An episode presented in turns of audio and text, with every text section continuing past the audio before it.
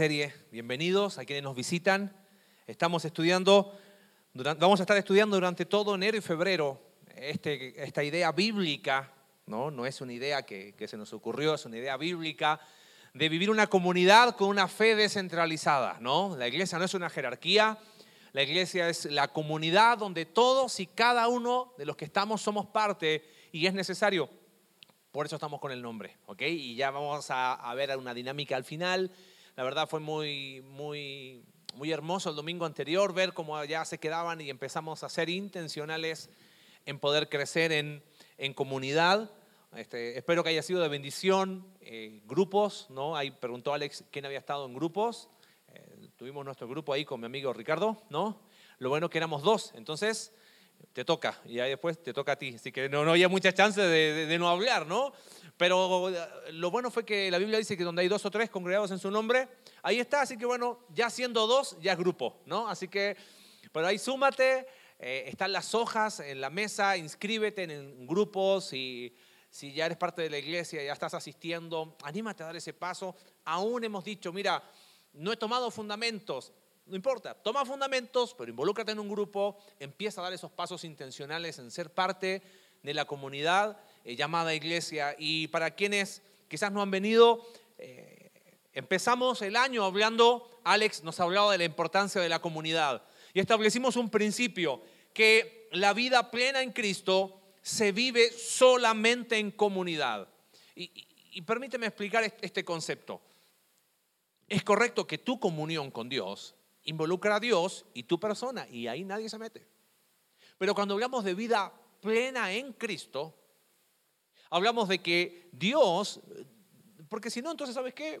Quedémonos en casa y, escuchamos algo por internet y no hay comunidad. La vida plena en Cristo se vive en comunidad. Por eso decíamos, y, a manera de introducción, la comunidad es insustituible. No te expongas a la soledad. Vimos hace dos domingos y Alex nos mostraba con ejemplos del Antiguo Testamento, de la vida de Elías, de la vida de David, de la vida de Roboam, cómo ellos se fueron aislando de la comunidad. Y así le fue. Así que eh, la comunidad es insustituible. No, podemos decir, eh, o más que no podemos decir, es contradictorio. Decir, sí, soy, soy cristiano, eh, pero, pero yo estoy fuera del cuerpo. No no, no, no, eso no existe, ¿no? Vimos el domingo pasado que la comunidad se logra cuando cada miembro entiende su llamado. Y dijimos a la luz de Efesios, y si quieres ir abriendo ahí, Efesios capítulo 4, ¿quiénes son llamados por Dios? ¿Quiénes son llamados por Dios?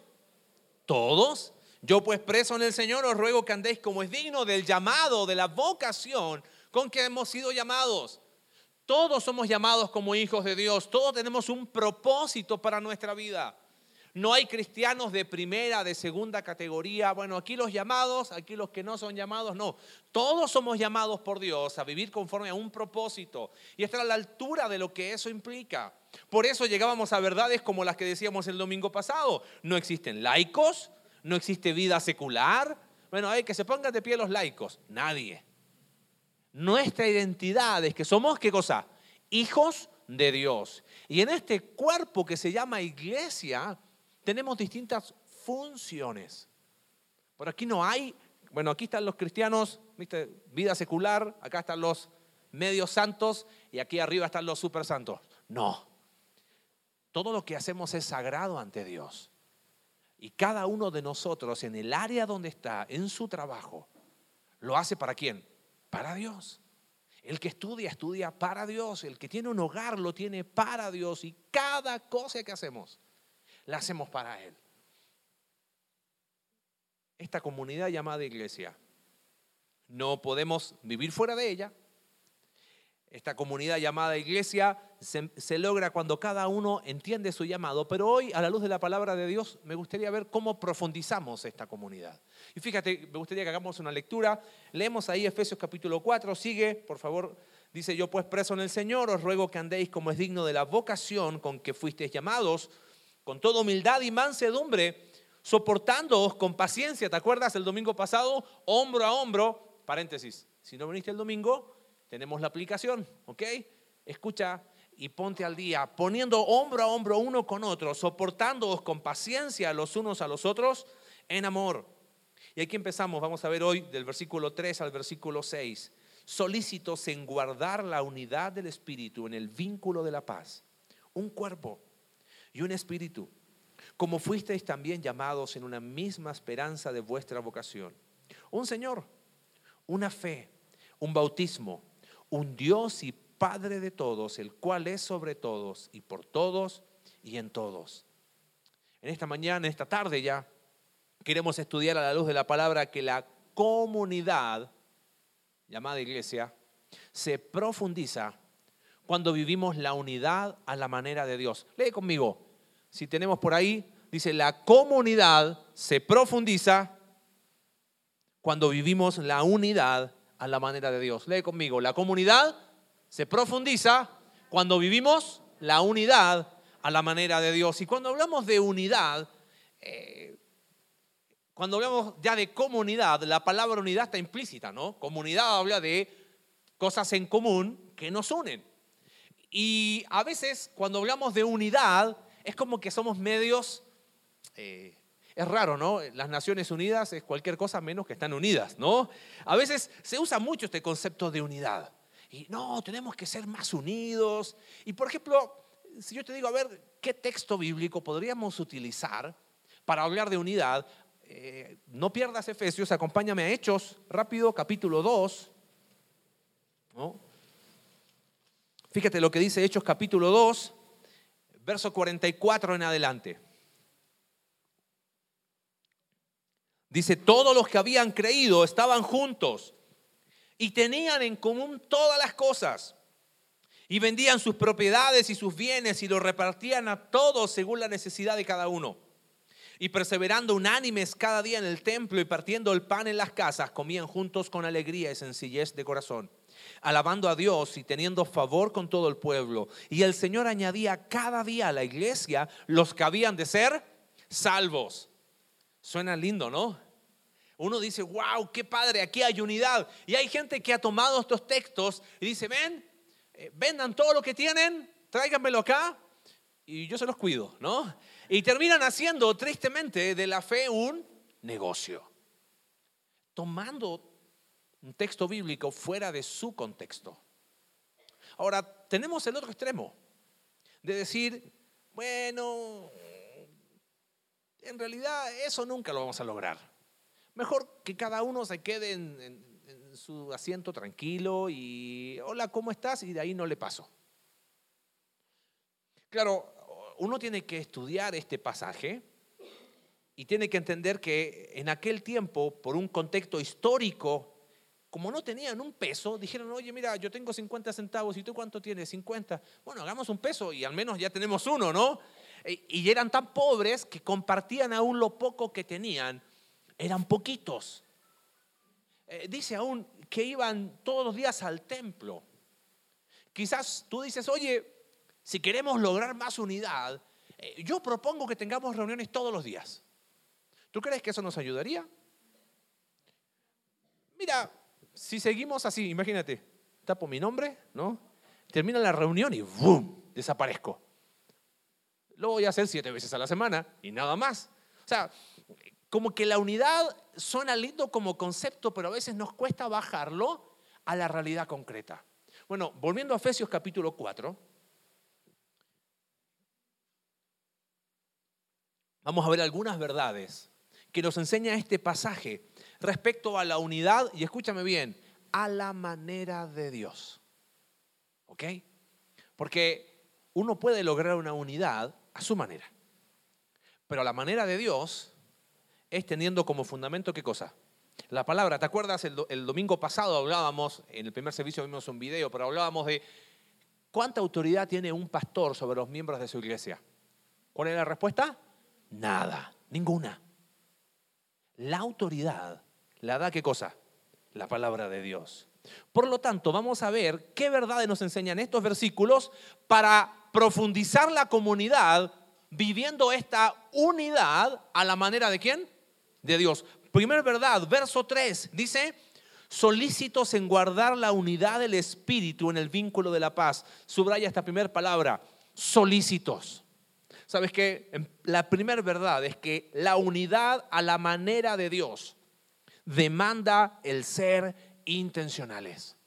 La unidad a la manera de Dios demanda que seamos intencionales. Fíjate que lo primero que dice el texto es que seamos, ¿qué cosa? Solícitos. Esa palabra solicitos es muy interesante. En el idioma en que fue escrito el Nuevo Testamento da la idea de que de pies presurosos. ¿Viste cuando uno va atrasado a algún lugar? ¿No? Rápido. Pero no solamente eso. Tiene que ver con establezco algo como prioritario, por lo tanto, lo hago. Solícitos tiene que ver con ah, eh, algo importante, algo impostergable, ser diligente, tener prontitud, es una iniciativa personal. Mira, quiero hacerte la distinción. Eh, fíjate si, has visto en el Facebook, cuando aparece fe descentralizada, personal, intencional, relacional.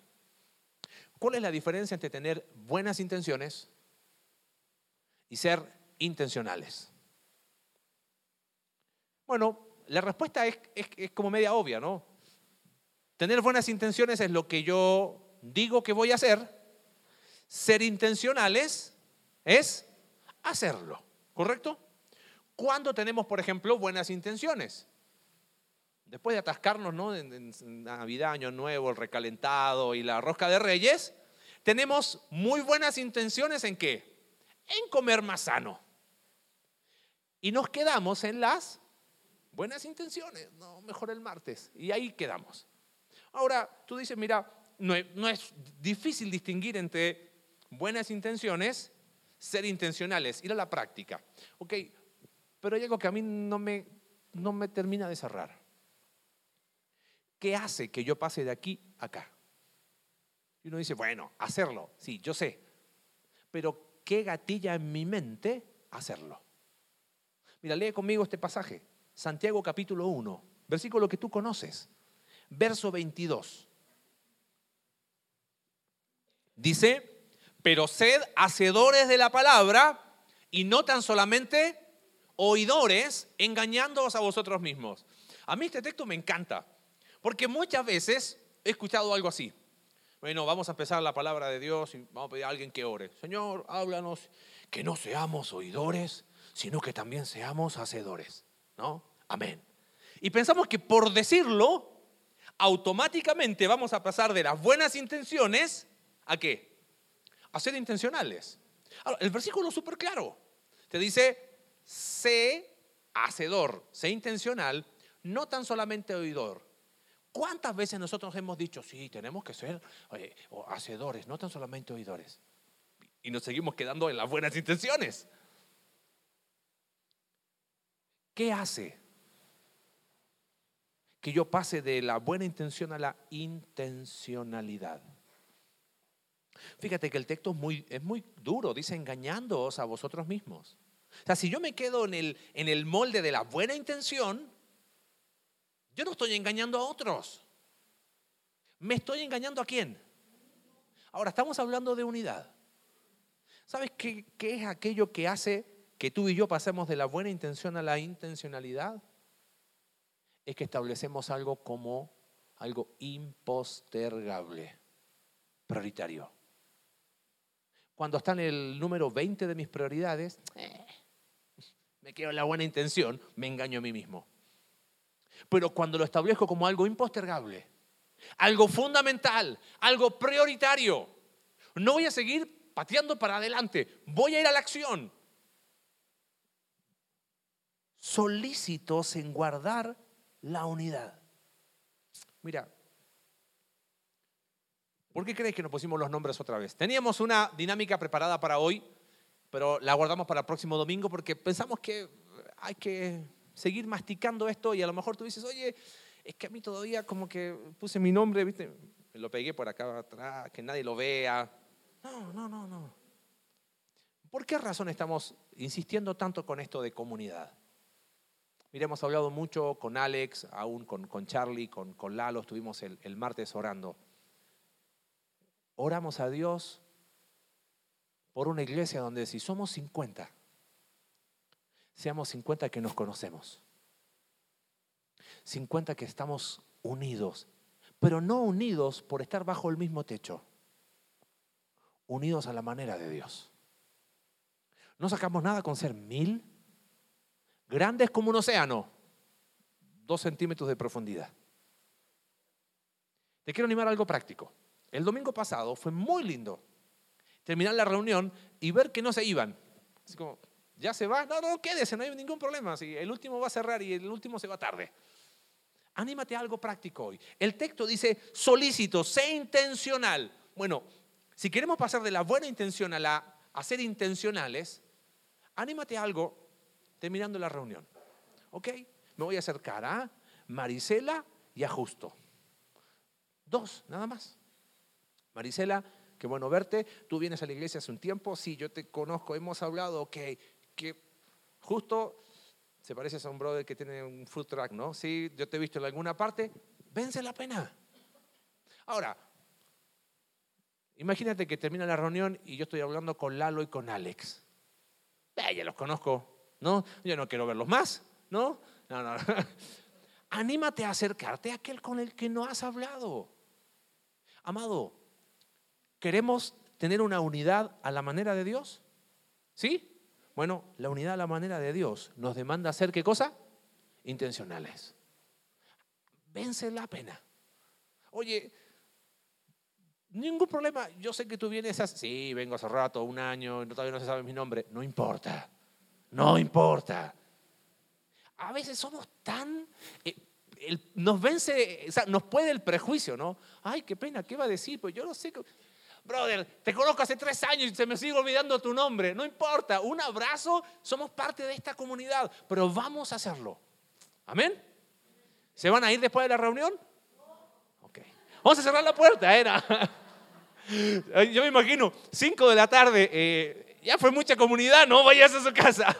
No, no, no, amados, en serio, en serio. Y, y aún el próximo domingo, no preguntes, oh, ¿qué hacen esos? No, ya sabes que lo primero que tienes que hacer llegando el domingo, ¿qué es? Tu nombre. Y lo vas a colocar acá. Y vamos a hacerlo así por dos meses. Es imposible que nos aprendamos todos y cada uno. Empecemos hoy por dos. ¿Te parece? La unidad a la manera de Dios nos demanda ser intencionales, solícitos. Seguimos viendo el versículo. Dice, solícitos en guardar la unidad del Espíritu en el vínculo de la paz. En primer lugar, dijimos, la unidad a la manera de Dios demanda ser intencionales. En segundo lugar, la unidad a la manera de Dios ya ha sido lograda por Él. Nosotros tenemos que guardarla. Ahora, ¿por qué quiero detenerme en esta verdad? Porque fíjate que dice, solícitos, o sea, ser intencionales, no dice en provocar la unidad. Tampoco dice solícitos en hacer la unidad. ¿Solícitos en qué? En guardar algo que ya es real. Mira, si yo te pregunto a ti, oye, ¿y cuál? Te lo voy a decir al revés. Quizás tú mismo lo has dicho en, algún domingo de sobremesa. Yo siento que a la iglesia le falta unidad. Claro, si yo llego el domingo y me tapo el nombre, ¿no? y termina la reunión y me voy, obvio que siento que le falta unidad, ¿no? No se trata de lo que sientes o no sientes. Quizás los que ya llevan más años en la iglesia, les es más fácil sentir la unidad. Y quizás los que son más nuevos sienten que falta unidad. Ahora, imagínate si la unidad de la iglesia dependiera de nosotros. Imagínate que el texto diga, sean solícitos en crear unidad. Hombre, si los que ya llevan varios años de casado todavía siguen peleándola, ¿no? Imagínense toda esta comunidad. Si la unidad dependiera de nosotros, esto sería un desastre. Si la unidad fuera fruto de nuestro esfuerzo, esto sería un desastre. Dice, solícitos en guardar la unidad, y mira qué interesante, del espíritu en el vínculo de la paz. Por lo tanto, aquí hay algunas verdades que tenemos que asumir. En primer lugar, la unidad de la iglesia no es si la siento o no la siento. Si tú sientes que a la iglesia le falta unidad, va a ser bueno que quizás la pregunta la dirija a mí. ¿Qué estoy haciendo yo para quizás percibir que falta unidad?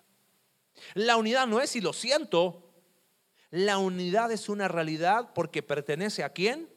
Solícitos en guardar la unidad de quién? Del Espíritu. Que si eres hijo de Dios, en ti mora el Espíritu Santo. Por lo tanto, la unidad le pertenece a Él. Ahora, es tan grande esta unidad que mira lo que dice el texto. Solícitos, o sea, intencionales en guardar, y ese concepto de guardar es vigilar, es conservar, es proteger, es, acá hay algo real, esto lo vamos a cuidar como un tesoro. Guardar la unidad que le pertenece al Espíritu, Espíritu Santo. Y hay algo que lo une aún más todavía. Mira cómo termina el texto guardar la unidad del Espíritu en qué cosa? En el vínculo de la paz. ¿Y qué es eso del vínculo de la paz? Eh, ¿Estemos en paz? Obviamente es mucho más que eso. Mira, acompáñame a Efesios capítulo 2, dos, dos capítulos antes.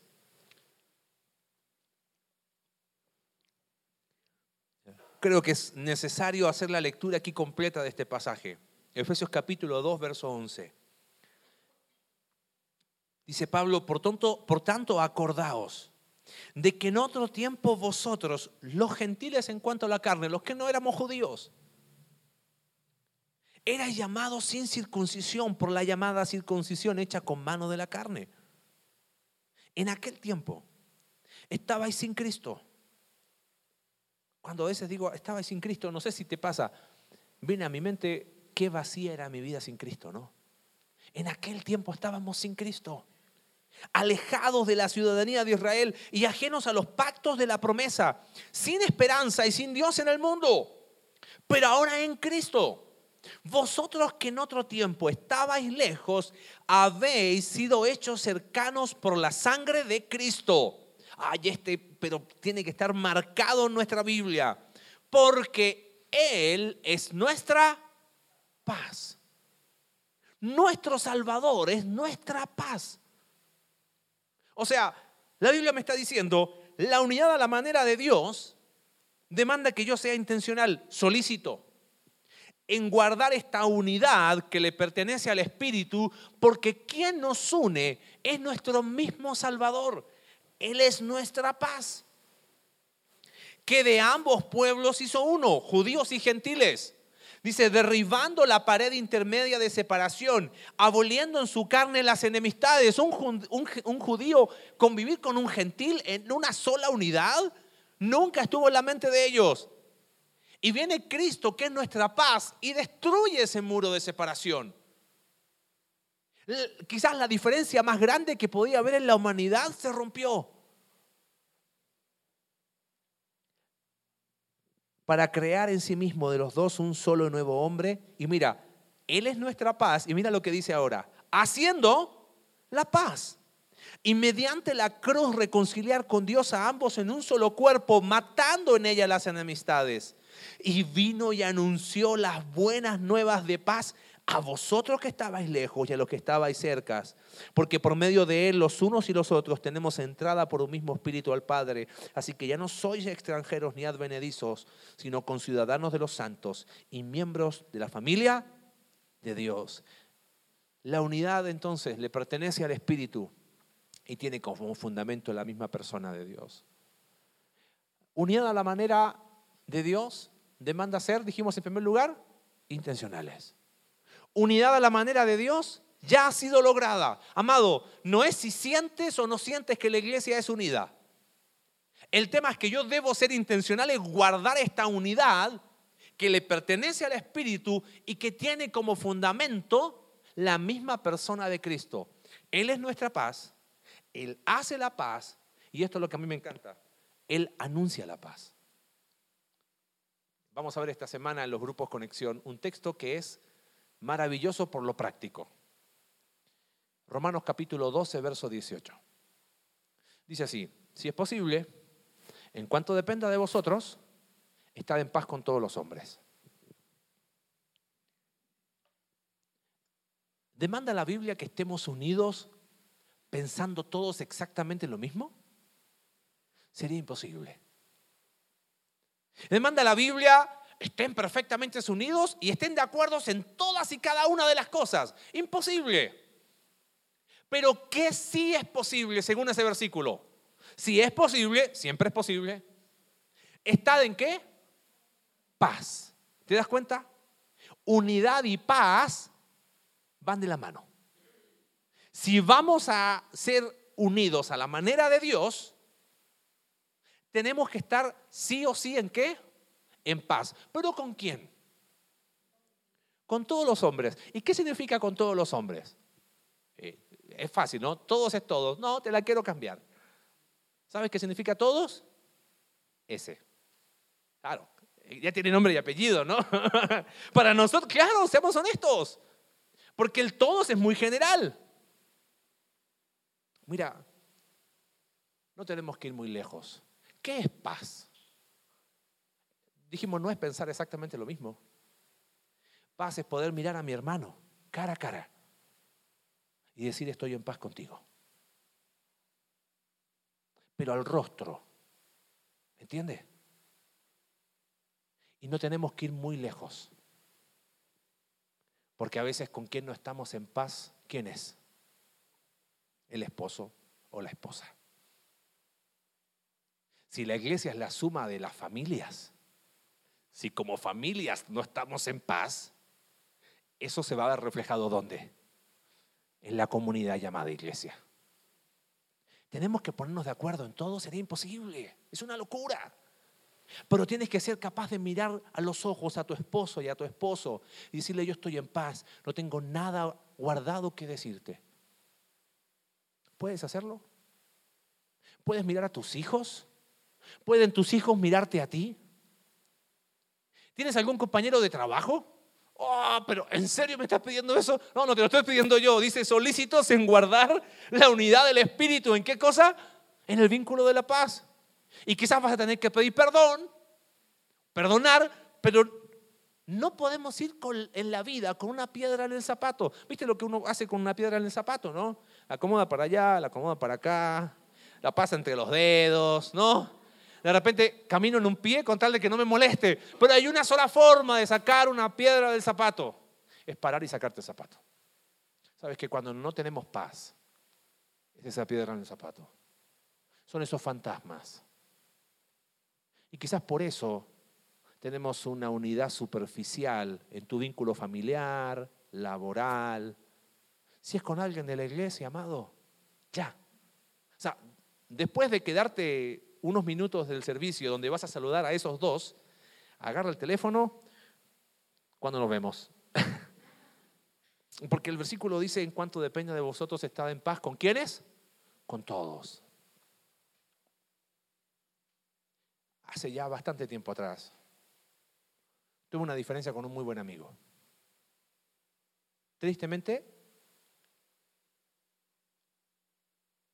no se resolvió como me hubiese gustado. Pero este texto daba vuelta. Tiene que haber paz. Nos escribimos, nos saludamos, oramos el uno por el otro. Lamentablemente no es exactamente a la amistad que había antes. Pero la Biblia no me pide eso. Pero sí paz. Amado, no posterguemos más. No vivamos con fantasmas. ¿Queremos una unidad a la manera de Dios? ¿Queremos que esta comunidad de iglesia profundice su, el ser comunidad? Debemos ser intencionales. Por eso, quédate. Después del servicio, Habla con el que no has hablado nunca. Y dile, oye, yo te he visto muchas veces y vence esa pena. Vamos a ser intencionales, no buenas intenciones, intencional. No nos engañamos a nosotros mismos, vamos a ser hacedores, pero vamos a vivir en paz. Por eso somos llamados a guardar la unidad que le pertenece al Espíritu en este vínculo de la paz. Quizás dice, oye, pero... Eh, él es nuestra paz, Cristo. Ninguno de nosotros tiene una escalera tan grande como para subirse a la cruz y bajar ese mandamiento de ahí. Y decir, no, yo no voy a estar en paz, porque Él es nuestra paz. Seguimos. En último lugar, dijimos, la unidad a la manera de Dios demanda que seamos intencionales. La unidad a la manera de Dios eh, ya ha sido lograda por Él. Nuestro deber es guardarla. En tercer lugar y último lugar, la unidad a la manera de Dios tiene principios no negociables. Te quiero animar a que si no has estado en fundamentos, inscríbete en fundamentos. Una de las cosas que hablamos en fundamentos es la diferencia entre preferencias y principios. ¿Qué, es una, qué sería un principio? Un principio es algo bíblico, ¿ok? Ay, yo tengo mis principios. No, eso se llama preferencia. ¿Ok? Un principio es bíblico. Por lo tanto, un principio cambia o no cambia con el tiempo. No cambia. ¿Los principios estamos para discutirlos o para obedecerlos? Y ahí están. Las preferencias es mi opinión. Lo que yo creo que para mí, bien. Por lo tanto, como preferencia. Te doy un ejemplo. A mí me gusta ir de corbata a la iglesia. ¿Es un principio o una preferencia? ¿Está mal si viene así? ¿Cuál sería el conflicto? Hacer de mi preferencia una imposición a quién? A otro. O creer que mi preferencia es mejor y miro en menos a quién? A otros. Oye, esos que vienen con la Biblia en el celular son, son pecadores. Yo traigo mi Biblia impresa. Es tu preferencia. Ahora, hay un principio. ¿Sabes cuál es el principio? El fundamento es la Biblia. Entonces, si no traes la Biblia, eh, va a estar complicado. Tráela impresa, tráela en el celular, tráela memorizada, tráela como quieras, pero tráela. ¿Ok? Yo creo que hay un problema hemos elevado preferencias a categoría de qué? Principios. Estoy convencido que muchas divisiones en las iglesias, la división sería lo opuesto a unidad, empiezan por personas que empiezan a elevar preferencias a categorías de principios. Líbrenos Dios de eso. ¿Usted quiere venir de traje y corbata? Venga, ¿Qué problema hay? Hágalo. Pero también tenemos el otro extremo. Hemos diluido principios bíblicos a categoría de preferencias. Entonces, para evitar eso, Pablo dice, mira, vamos a vivir una unidad a la manera de Dios. Bueno, estos son los principios no negociables. Y empieza la lista de principios no negociables. Fíjate en Efesios, ¿cuál es el primero? Dice, a solícitos en guardar la unidad del Espíritu y el vínculo de la, de la paz. Verso 4, un cuerpo. Ahora, cuando habla de un, un, un, no es que es un cuerpo de muchos, sino está hablando de tan solo uno. ¿Qué es lo primero que dice Pablo? Es un principio no negociable de esta unidad a la manera de Dios. Pertenecemos a un cuerpo. ¿Y qué es ese cuerpo? La iglesia. Cuerpo es la analogía favorita de Pablo para hacer referencia a la iglesia. ¿Quién pertenece a este cuerpo? Todos los que han creído en Jesús como su único y suficiente Salvador. ¿Correcto eso? Aquí, en China, en Japón. Por lo tanto, el cuerpo de Cristo es más grande que lo que estamos acá.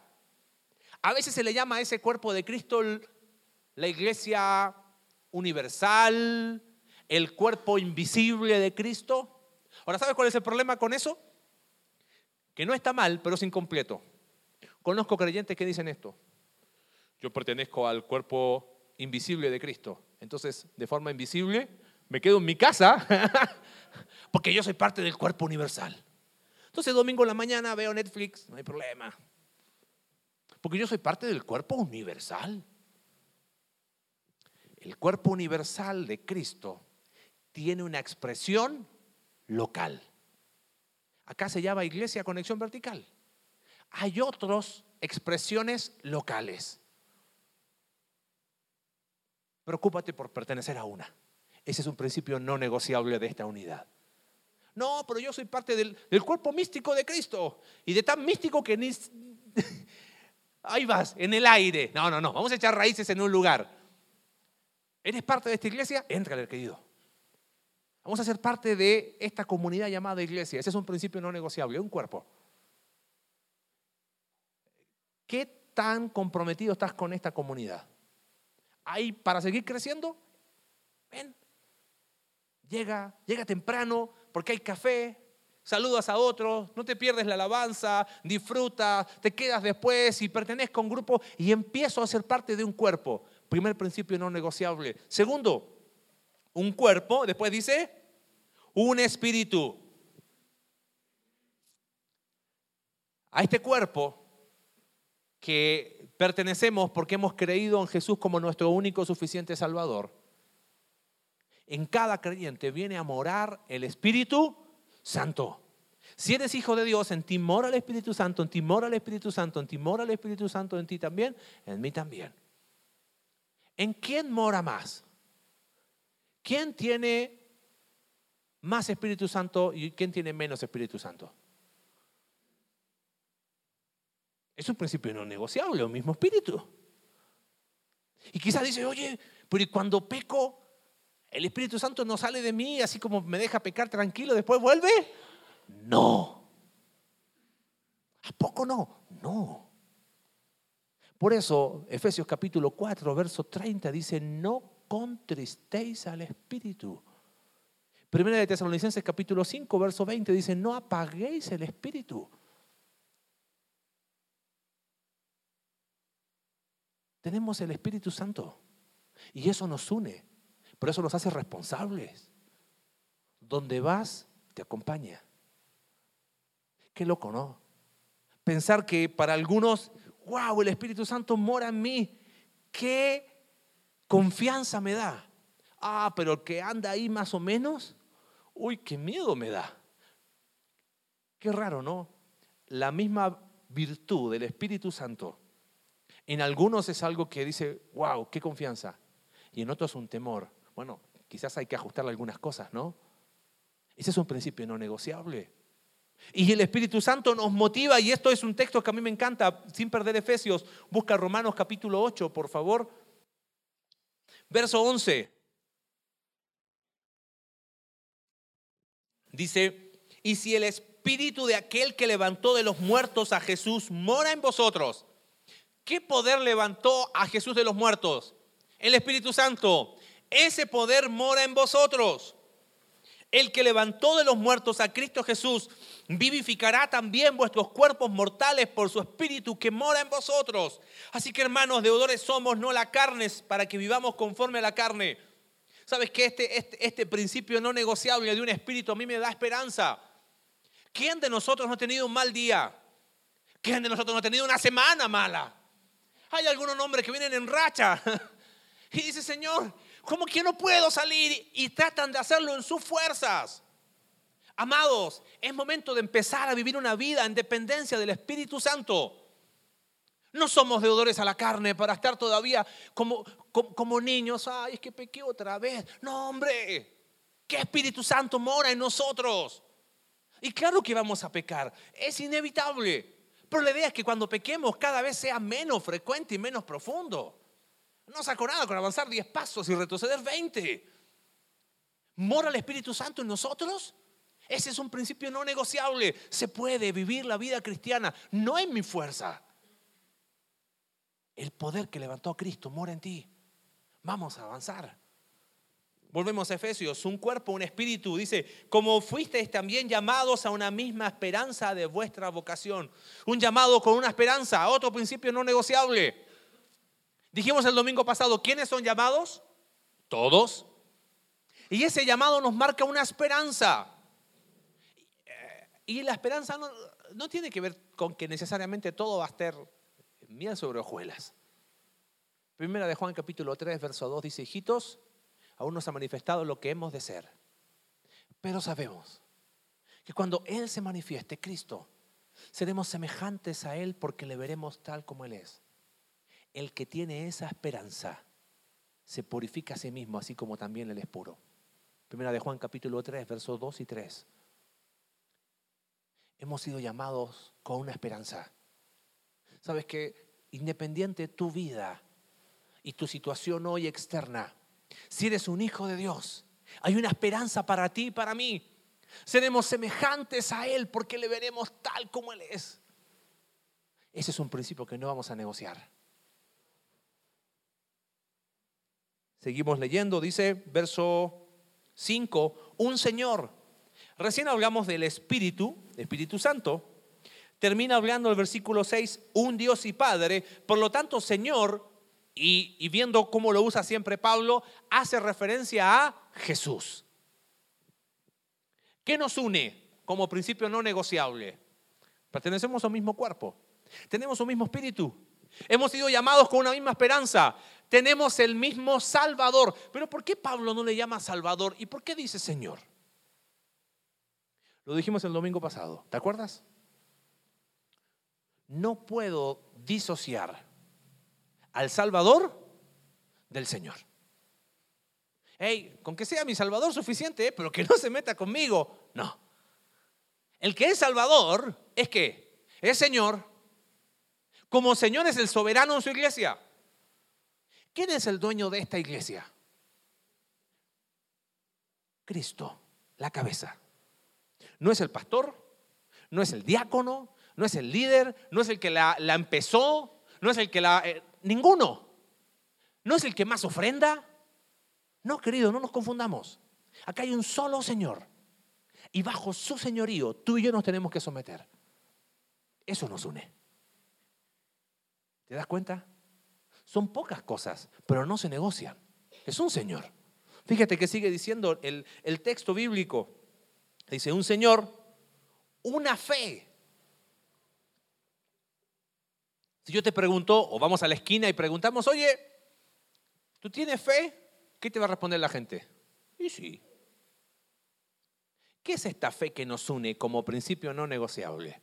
Creo que puede ser referencia de dos cosas. La primera es la fe en Cristo como nuestro único y suficiente Salvador. Mira, me ha pasado más de una vez, creo que no te exageraría que dos veces al mes me pasa, hablando con personas de donde tú te imaginas.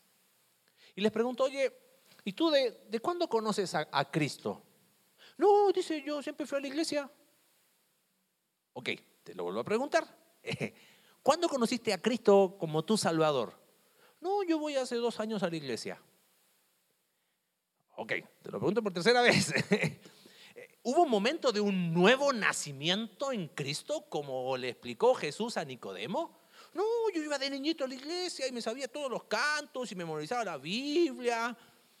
Amados, estar bajo el mismo techo no nos hace estar unidos a la manera de Dios. ¿Me capta la idea? Pero sí tener la misma fe en nuestro Salvador. Por eso cuando Nicodemo llegó a discutir de fe con Jesús, oye, sabemos que ha venido del cielo, Jesús le dijo, hey, varón, es necesario nacer de nuevo. A esta comunidad no hay cuota de inscripción, ¿eh? la ofrenda no es una cuota de inscripción, es una ofrenda que es a Dios. Pero si hay una sola puerta de entrada. Fe en Cristo como tu único Salvador. A veces hemos estado años en la iglesia y a veces, ¿sabes qué nos falta? Como que diríamos en términos prácticos, no nos ha caído el 20. Si es tu caso, que te caiga. Pregunta, oye, me hizo eco. Porque en realidad yo sé de Dios, yo vengo a la iglesia, pero ¿qué es eso de tener fe en Cristo como mi único y suficiente Salvador? Hablamos, ningún problema. Pero eso es lo que nos une. Porque si no, somos dos extraños bajo un mismo techo. Eso no es unidad a la manera de Dios. Y fe también se puede referir a la doctrina, dice Judas capítulo 3, que contendáis ardientemente por la fe. ¿Qué es la doctrina? Doctrina es lo que creemos como fundamental, que la Biblia es la palabra de Dios, que Dios existe en tres personas, que Jesucristo es Dios hecho hombre, que murió, fue sepultado, resucitó, que vuelve por su iglesia. Y quizás dice, oye, yo quiero aprender más. Bueno, vamos a entrarle, profundiza. ¿Para qué crees que tenemos la librería? Para hacernos ricos no es, ya lo sabes. Lo poquito es para reinvertirlo, para apoyar a personas. Ahí hay oportunidad de crecer. Pero eso es lo que nos une. Seguimos. Fe. Termina diciendo las últimas dos cosas. Un bautismo. Acompáñame rápido, por favor, en bautismo ahí a Primera de Corintios, capítulo 12. Primera de Corintios, capítulo 12, versículo 13. Dice, porque, porque por, un, solo espíritu fuimos todos bautizados en un cuerpo, sean judíos o griegos, sean esclavos o libres, y a todos se nos dio beber de un mismo espíritu. Cuando habla de bautismo, puede hacer referencia a dos cosas. En primer lugar, al bautismo del Espíritu Santo. ¿Y qué es eso de bautismo del Espíritu Santo? Que, de repente, no, no, no, no trata de ninguna experiencia. Dice el texto bíblico que nosotros, porque por un solo espíritu fuimos todos bautizados en qué? En un cuerpo. Cuando, recién hablamos de fe, cuando tú crees en Jesús como tu único y suficiente Salvador, el Espíritu Santo viene a morar en ti y de forma espiritual has sido bautizado por el Espíritu Santo para ser parte de este cuerpo llamado iglesia. La forma gramatical no dice porque por varios bautismos, no, por un bautismo. ¿Me capta la idea? Así que por más que diga, oh, Espíritu Santo, bautízame, no te va a bautizar, ¿ok? Eso es algo que ocurre cuando crees como, en Jesús como tu único Salvador. Es una realidad espiritual. Pero como ese cuerpo grande se expresa localmente, ¿cómo tú haces pública tu fe en Cristo? Tres veces en el año, ¿qué ponemos acá? Una alberquita chiquitita, el agua está bien fría para los que pasaron. ¿Y qué dices? Públicamente he creído en Jesús como mi único Salvador. Me identifico con esta comunidad llamada iglesia. Al agua. ¿Te das cuenta? El bautismo del Espíritu Santo encuentra su expresión en un bautismo público. Así que te quiero animar a algo práctico. ¿No te has bautizado? Bueno, ahí está la hoja. Inscríbete, bautismos, ¿ok? Y terminamos, dice Efesios, un Señor, perdón, un Dios, verso 6, y Padre de todos, el cual es sobre todos y por todos y en todos. Un Dios y Padre de todos. ¿De todos quiénes? Todos los que pertenecen a esta comunidad. Pero ¿qué nos hace pertenecientes a esta comunidad? ¿Venir? La fe en Cristo. Un Padre sobre todo, soberano, por todos, sin, sin favoritos, en todos. Mira, amado, dos conceptos para terminar. Eh, partí leyendo Hechos capítulo 2 como un ejemplo de unidad. Hay un ejemplo más grande de unidad. En Juan capítulo 17 Jesús oró por cada uno de nosotros. Jesús dice en Juan capítulo 17, Padre, te pido aún por los que han de creer, para que sean uno, como tú y yo somos uno, para que el mundo conozca que tú me enviaste. Cuando vivimos esta unidad a la manera de Dios, nos beneficiamos nosotros y al mismo tiempo somos luz a quién? A los que están afuera.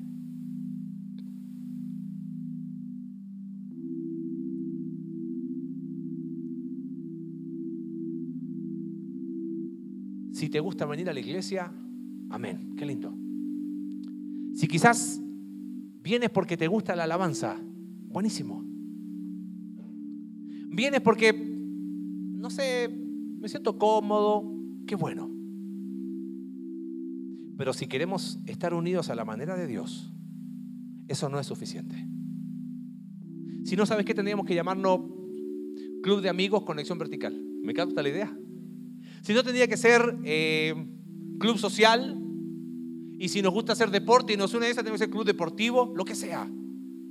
Pero si queremos llamarnos iglesia, tenemos que vivir una unidad a la manera de Dios.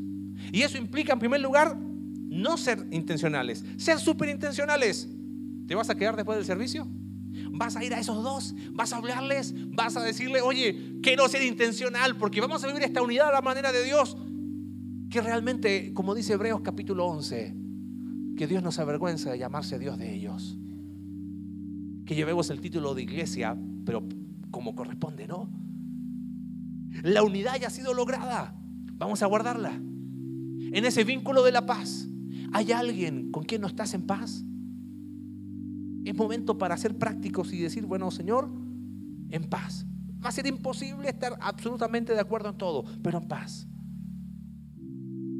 Y vamos a tener estos principios no negociables. Un cuerpo. Dale, involúcrate.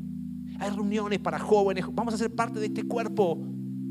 Ya, ya no en, el, en, lo místico, no lo, acá real. El Espíritu Santo que mora en ti. Hablamos de fe, hablamos de bautismo, hablamos del Señor.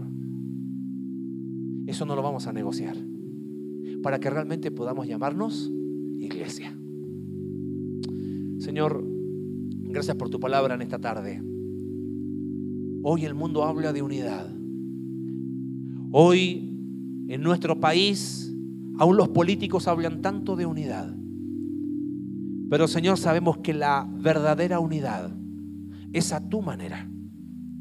Por eso, Señor, ayúdanos a ser intencionales y a entender que la unidad no es lo que yo siento ni lo que a mí me parece. La unidad ya ha sido lograda porque Cristo es nuestra paz, ese vínculo que nos une. Hemos de guardarla. Padre, permítenos que lo que nos una sea más allá de sentirnos bien con un grupo de personas. Que nos une a ser parte de este cuerpo. En quien mora el Espíritu Santo, en cada uno de nosotros que somos tus hijos. Porque nos has llamado con esa esperanza, Señor. Señor, y que eso sea algo que nunca negociemos. Padre, podrán faltar muchas cosas el día de mañana, pero estos principios no un Señor. Padre, no queremos solamente tener una relación con un Salvador, sino con un Salvador y Señor de nuestra vida. Y que cada día podamos rendirnos a su señorío.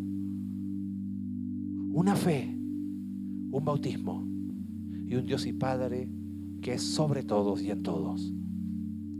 Permítenos, Señor, seguir viviendo nuestra vida en esta comunidad, donde todos hemos sido llamados viviendo una unidad a tu manera. Gracias por los desafíos de tu palabra. Oramos en el nombre de Jesús. Amén.